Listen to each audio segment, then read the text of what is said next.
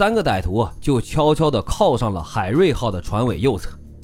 因为吴立孔已经在这经营两年多了，他怕被人家认出来，不敢出头，所以啊，就让另外两个人上船，自己呢在这把风。于爱军和胡志汉蒙面之后，持枪和斧子登上了海瑞号。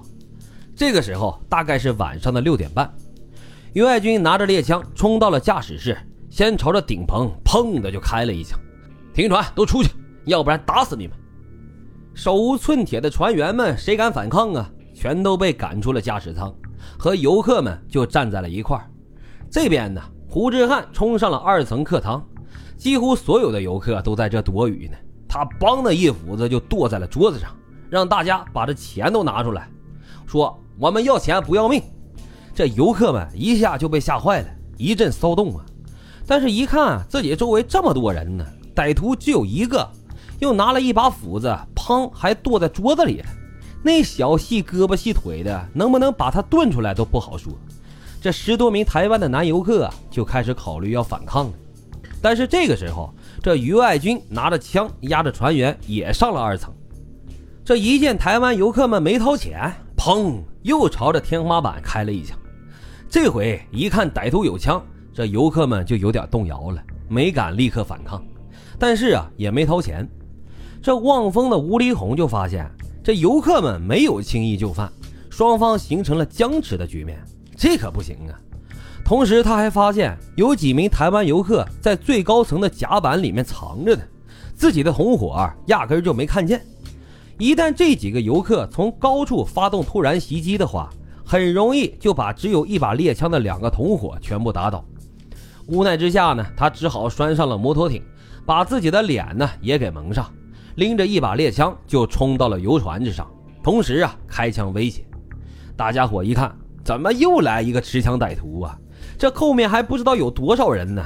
这咕噜咕噜的往上冒，最终啊放弃了抵抗的想法。话说这六名船员和这两名导游啊，应该是听出了他们的本地口音，甚至可以说他们认出了吴立红，毕竟啊天天在水面上见呢。但是他们认为啊，大家都是淳安老乡，无冤无仇的，对不对？你最多也就是抢劫，不至于杀人吧？你吴立红二十二岁，一个后生仔，干脆就都都听你的，事儿过去之后再说。你爹我都认识。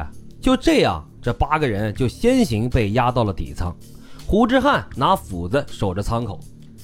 这游客们一看，这下完了，没盼头了。船员、导游、本地人都服了。那咱们也得了，破财挡灾吧。陆陆续续的呢，就把这钱交了出来。之后啊，也都下到了底层。这往下走的时候啊，一名台湾女乘客过于惊慌，从楼梯上就刚下一步，咣的一下就摔下来了，导致了手臂骨折。游客们交出来的钱物呢，堆了满满的一桌子，有个几十万。这三名歹徒啊，当时可乐坏了。不过这些人怎么处理呢？本来他们三个呀准备蒙面抢劫的，没想把这全船人都给杀了。在他们发现游客都是台湾人之后，就有点改变了想法。怎么说呢？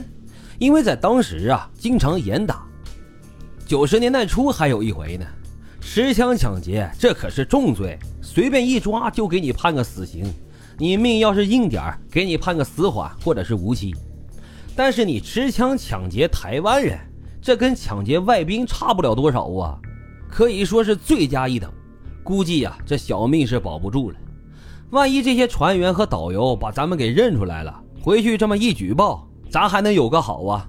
这八个人呢，那必须得杀。那这剩下的二十四个游客怎么办呢？这八个都杀了，杀八个也是死罪，你留那二十四个干什么呀？干脆就一了百了，杀个干净。之后啊。吴立红开着摩托艇，于爱军驾驶着游船，开到了他们事先商量好的黄泥岭水域。上这儿来干嘛的呀？他们想要沉船呗，因为这儿水深呐。到了地方之后，他们把那个折叠铁梯扑通一声就扔到了水里，这样底层的人呢，他们就爬不上来了。这抢劫得到的财物转移到了摩托艇上，打开船上的消防栓，开始就往这底舱里面灌水。他想把这些人给淹死，可是没成想啊，船上的消防栓有问题，或者是有一些自我保护机制。反正这水呢，灌到一米高的时候就停了。吴立红这么一看，那不行啊，干脆一不做二不休啊，拿起一个炸药包，点着了就往底下扔。可是没成想，这炸药包落水之后，导火索呲啦一声就灭了。这个时候，底层的人终于是清醒了，他们认识到要大祸临头了，苦苦的哀求上面的歹徒放他们一条生路。钱都给你们了，我们绝对不报警。有的人就开始往外爬，有的人呢就开始往外扔压舱石进行抵抗。这一看局面要失控了。歹徒们砰砰砰就朝着底舱开了好几枪，然后又往下扔了两包炸弹。这一下再也没有那么好的运气了，扔下去之后，轰的一声就炸开了。柴油箱呢也终于因为爆炸燃烧了起来，但是火势很小。这吴立红一看，转身又从摩托艇上拿来了一桶汽油，咚咚咚咚咚就顺着窗口啊往下倒。大火烈焰腾空而起，呼的一下就着起来了，顺着这舱口啊喷出来多老高，可以说四下蔓延，这才燎着了吴立红和于爱军的头发。至此呢，案件的经过彻底的水落石出，浙江省公安机关宣布破案，公布是特大抢劫纵火案，逮捕了三名嫌疑人。